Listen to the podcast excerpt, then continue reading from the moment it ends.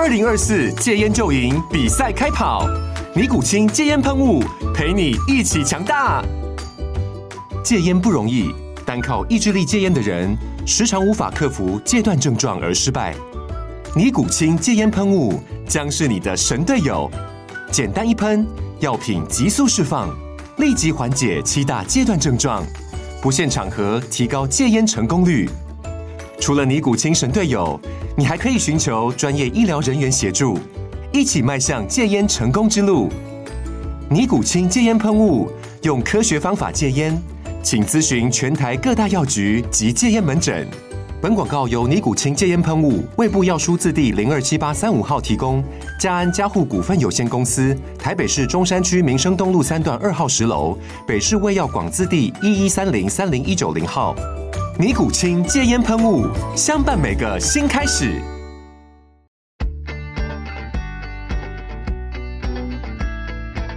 美股航海日志，每天三分钟，帮你分析美股走势与大小事。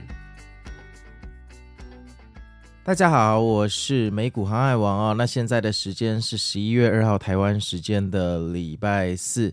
那现在股市应该正在上涨哈，恭喜大家都赚钱了。我们来看一下昨天晚上美股跟 FOMC 到底发生什么事情吧。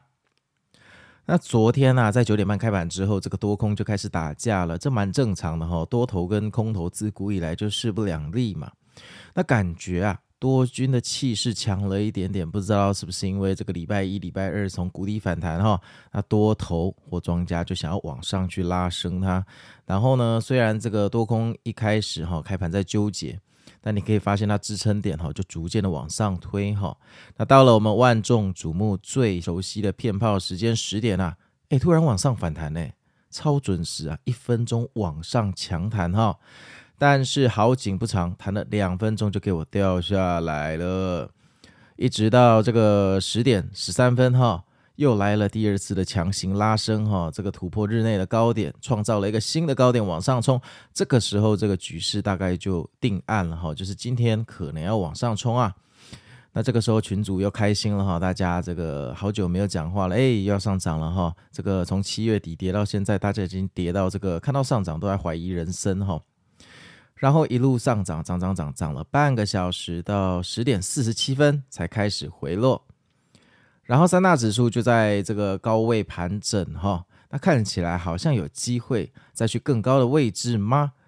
但是到了十一点十分，不演了，下来了，哈，直接给我抹平了全天涨幅的一半。你在跟我开玩笑吗？没事没事，FOMC 就是这样，总是这样，哈。然后就给我一路横盘到两点哈，等联准会的利率决议。那两点一到啊，三大指数瞬间第一分钟就往上暴冲了，哇哦，这么好哈！然后下一分钟就回落了，哎呀，正常哈。这个日内的走势看起来就像一根针，真笑死人了。习惯了，反正每次都是搞这一套啊。然后利率决议就开始，嗯，逐分钟的发布嘛，哈，那看起来相当的鸽派啊。三大指数过了十五分钟之后就往上冲了，那大家看看就好哈。依照我们的经验，这个两点半可能还有好戏，可能会再洗一波哈。结果到了两点半啊，鲍宇开始讲话，三大指数继续承接上涨的力道，继续无情的暴涨哈。那难道这个鲍宇人缘变这么好吗？纳斯达克还直接涨破了一 percent 哈，那我的那个手机附图扭扭的通知都跳出来跟你说，亲爱的客官您好，纳斯达克涨破一 percent 喽。天下哪有这么好的事啊？你当我白痴啊？然后果然才维持了八分钟哈，鲍宇就突然说，未来如果我们需要，还是要继续加息，这是一个备用选项。诶，说完这句话，三大指数就直线跳水了哈。然后纳斯达克从刚刚说的这个涨一 percent 的位置哈，直接跌回早盘大概十点的位置。你在跟我开玩笑是吧？你这样一跌，我们还要不要玩哈？然后那个时候其实我手上也有不少部位哈。那你可能问我说：“航海王啊，你上周五不是清仓走人？”对啊，可是我周一周二我稍微看了一下，这看起来好像有蛮多讯号，这个要筑底反弹，所以我就分批把它捡了一些回来。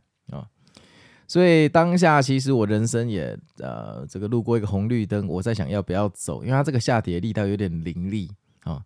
那当然，二零二二年我们就回忆起许多的 FOMC 这样的这个下跌哈，很可能最后尾盘就收黑呀、不过有鉴于这个周一周二的讯号，好，我觉得今天大概率还是要往上了。再考虑到苹果的相对位置跟苹果的走势，我觉得今天大概率还是要往上。那 FOMC 常常会有这种奇怪的无重力反弹，咱们就看下去吧。哈，所以我那个后来我就没有把单出掉。那这也是为什么我常常跟我的听众说，这个 FOMC 的当天十分难做哈，日内交易很容易被洗出去啊。好好睡觉其实最容易过关哈。好，我们就继续等吧。然后后来鲍鱼又说啊，考量到国债殖利率对整体经济带来的影响，这也很重要，我们要谨慎行事啊。他讲完这句话之后，诶，三大指数从两点五十开始谷底反弹哦。那这个狂飙的模式一路涨到尾盘，纳斯达克收涨在正一点六四 percent，连个回调都没有，直接歼灭空军哈。那鲍鱼虽然表示目前完全没有要考虑降息，科科，但总体而言，他今天就是表达出，呃，饶了我吧，国债殖利率这么高，我们错了，升息结束了，兄弟。那上周我 Podcast 有说过哈，这殖利率走高，我认为这是华尔街呃那些机构们跟这个联准会哈政治谈判的方式啊。你如果再继续升息，我们大家就一起死。所以联准会感受到压力之后，诶，才会给华尔街一份令人满意的声明嘛。那看来昨天确实兑现了。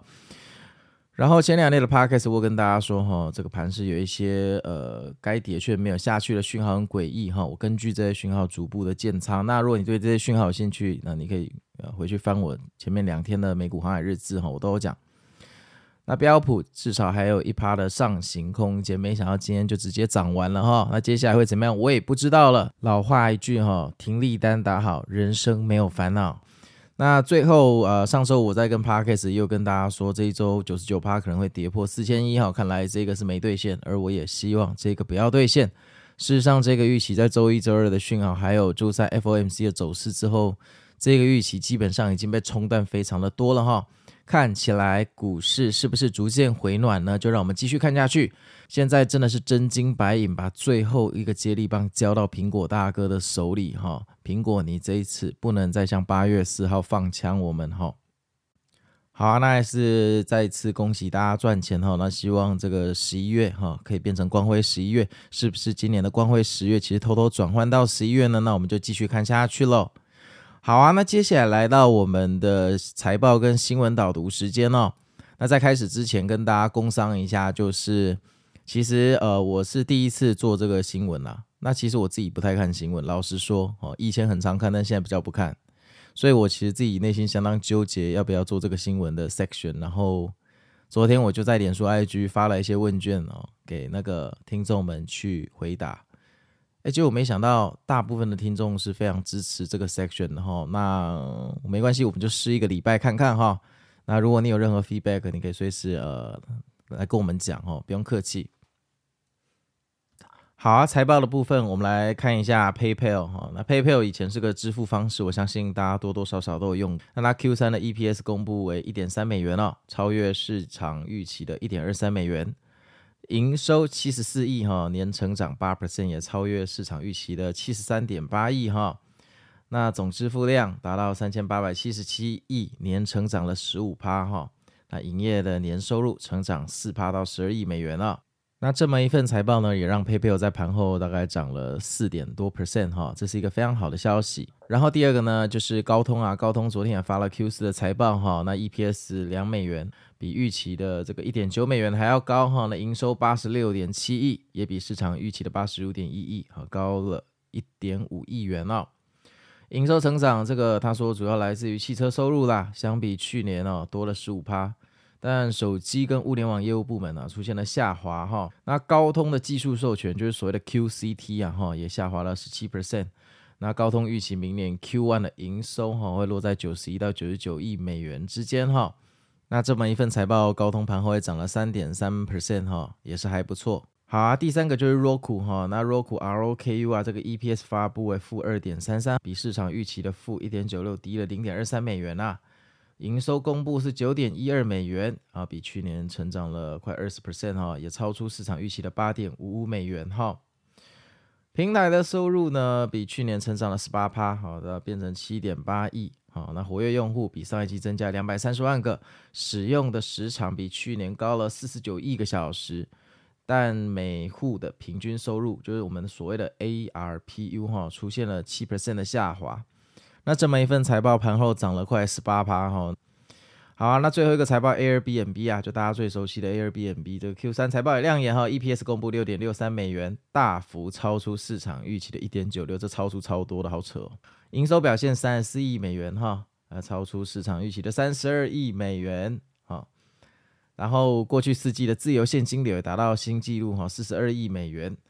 那 Airbnb 认为 Q 四跟 Q 三比起来的夏季旅游季营收会略微下滑，好，听到这个字就不太妙了。果然盘后就开始跌了，但也没有跌很多啦，它才跌不到三 percent，还好。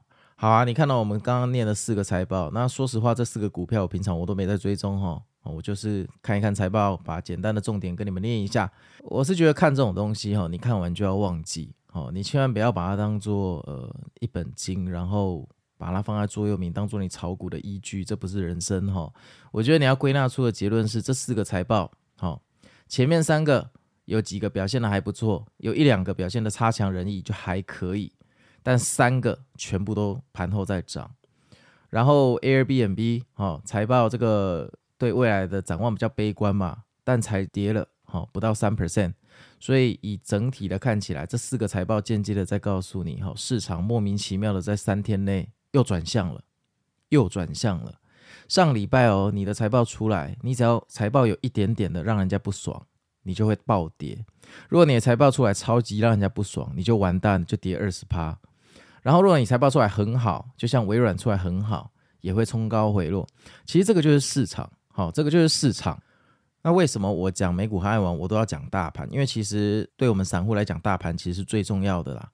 其实你大盘好的时候，你美股不管买什么，大部分都会赚钱。好，我们就跟着潮水一起涨潮。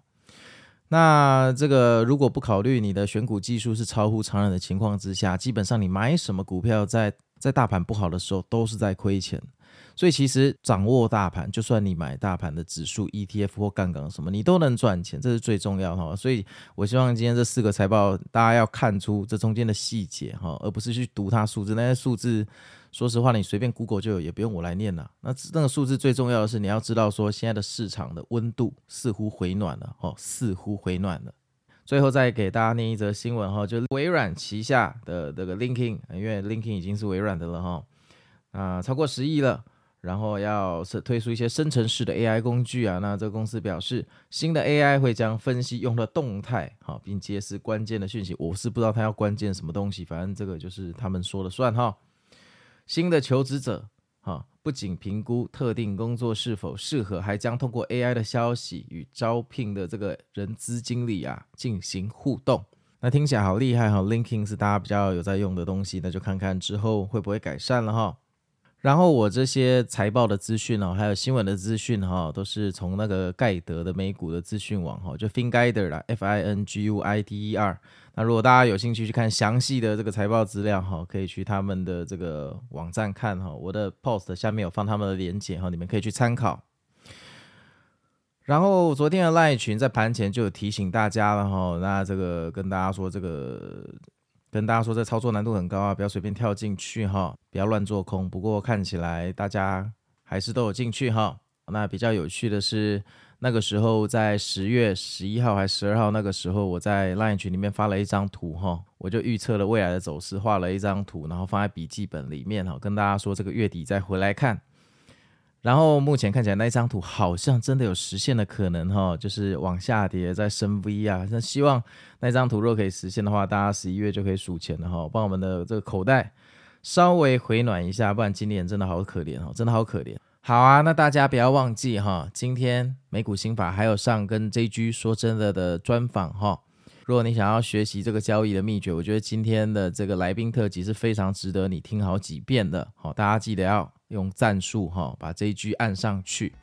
好，那我是美股航海王，那我们就一起迎来光辉的十一月哦。那就先这样喽，我们明天见，拜拜。